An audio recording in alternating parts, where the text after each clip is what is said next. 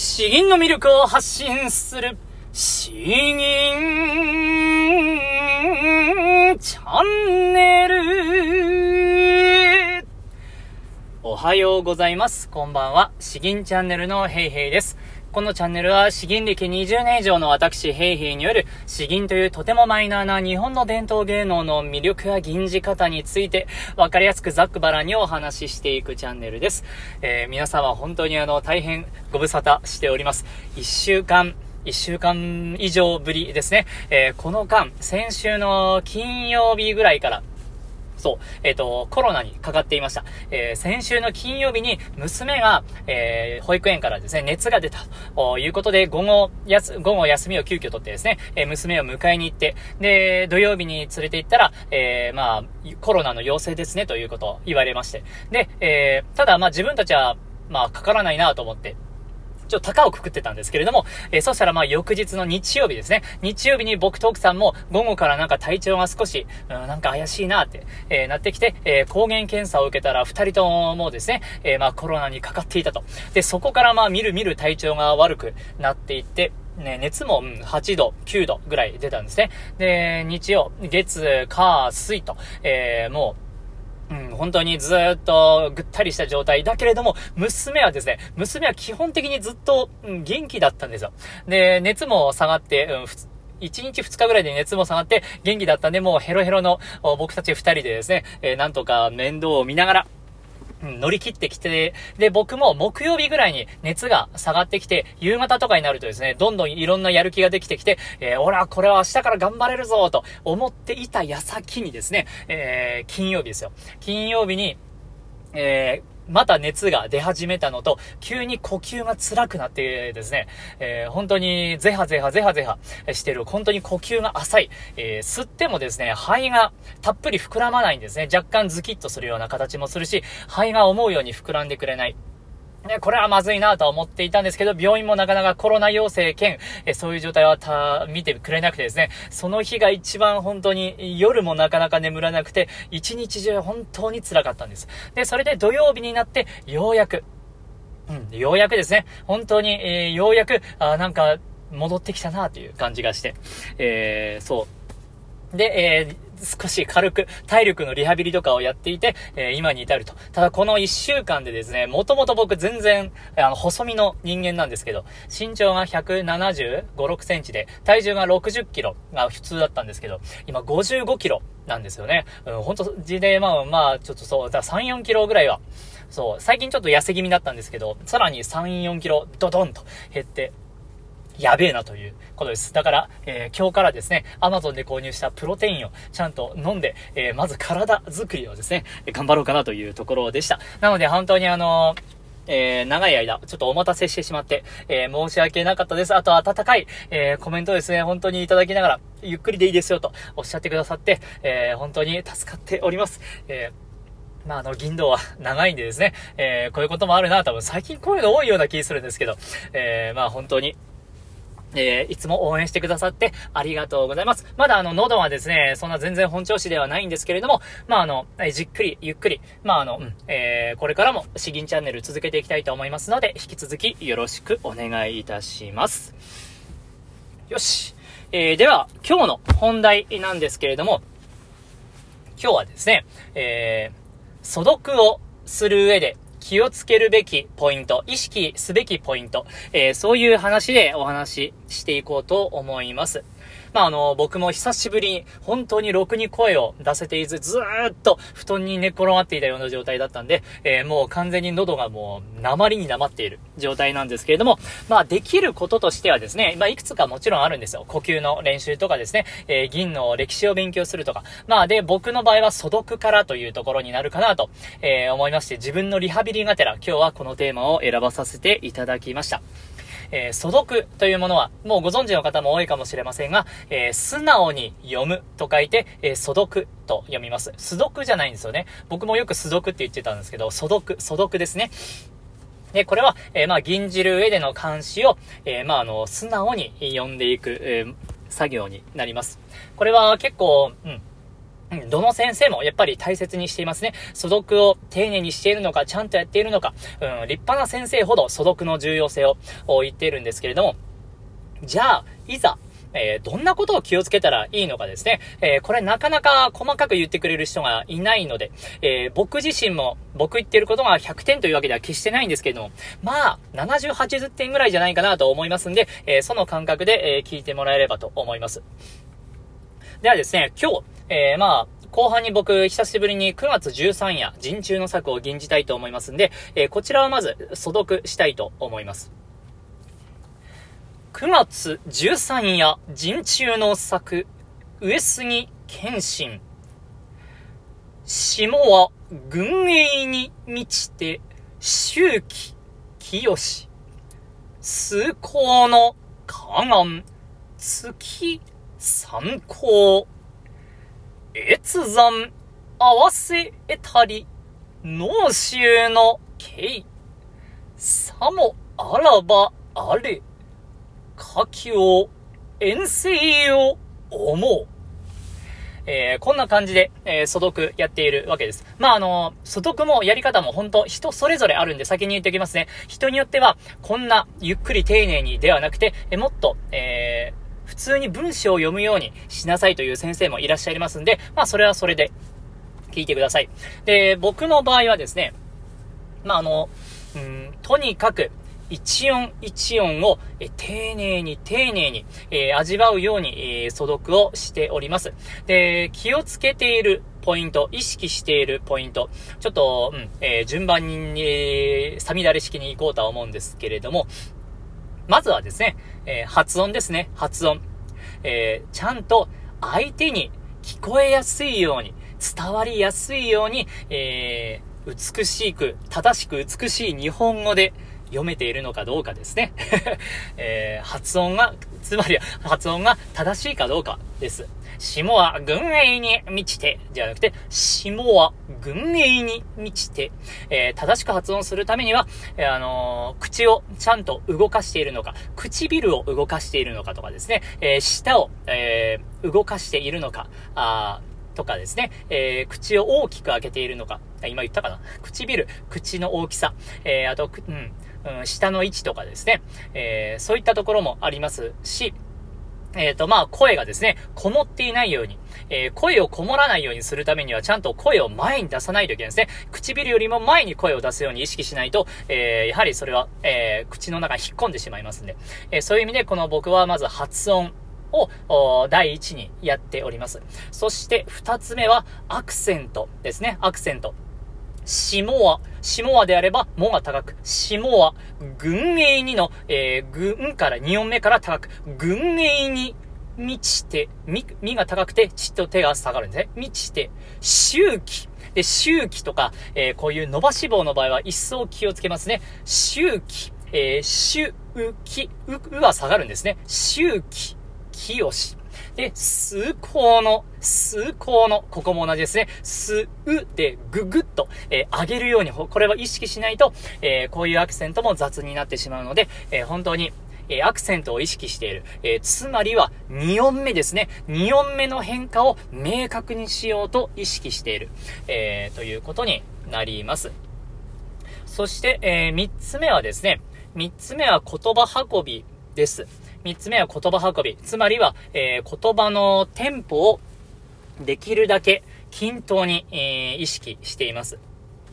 まあ、均等にというか、まあ、うん、そうですね。急に速くなったり、一部だけ遅くなったり、というようではなくて、まあ、あの、聞きやすくするためのテンポとはどういうものかを考えながら、基本均等でいいと思いますけれども、下は、えー、越山合わせ得たり、脳臭の形、えーたたたた、越山、たんたんたんたん、合わせ得たり、たんたんたん、たんたんたん、えー、脳臭の、たたたたた、けい、たんたん。で、さもあらば、あれ、たんたんたんたんたん、たんたん。えー、本当こういう風にですね、えー、均等に均等に、うん、やってます。ここを急にキュッと、えー、越山、合わせ得たりとかですね、えー、こんな風なやり方は、まあ、あの、やらないように、えー、気をつけているということ。これが、まあ、三つ目ですね。で、四つ目は、間合いです。間合い。えー、まあ、あの、文章と文章の間の話ですね。えー、そこは、うんと、まあ、強く意識しているわけではないですけれども、えー、聞いている人にとって、えー、ちゃんと心地よいテンポであるかということですね。下は、軍営に満ちて、えー、この下はから軍営に満ちて、え、で、ちゃんとそれぞれ間を開けてますね。周期、清し。で、周期、清し。で、一度間を開けて、崇高の河岸、月、参考。えー、このような形で、まあ文章として、詩文として、えー、やってます。まああの、銀における呼吸のタイミングで切るというのも、もしかしたら人によってはあるかもしれないんですけども、まあ僕としては詩文読む際はこれが一番読みやすいんでですね、えー、こういう形で間合いを気をつけています。で、えっと、大体、うん、ここら辺が、あの、基本的なところですね。で、さらにマニアックなところで、えー、行くと、えー、まずはですね、えー、まあ、5つ目になりますか。破裂音。えー、破裂音は、より優しくするようにしています。ペとかですね、テとか、カとか、キとかですね、えー、こういう、えー、そういう音っていうのは、ついつい、えー、特に詩吟のように力強い声でやろうとすればするほど、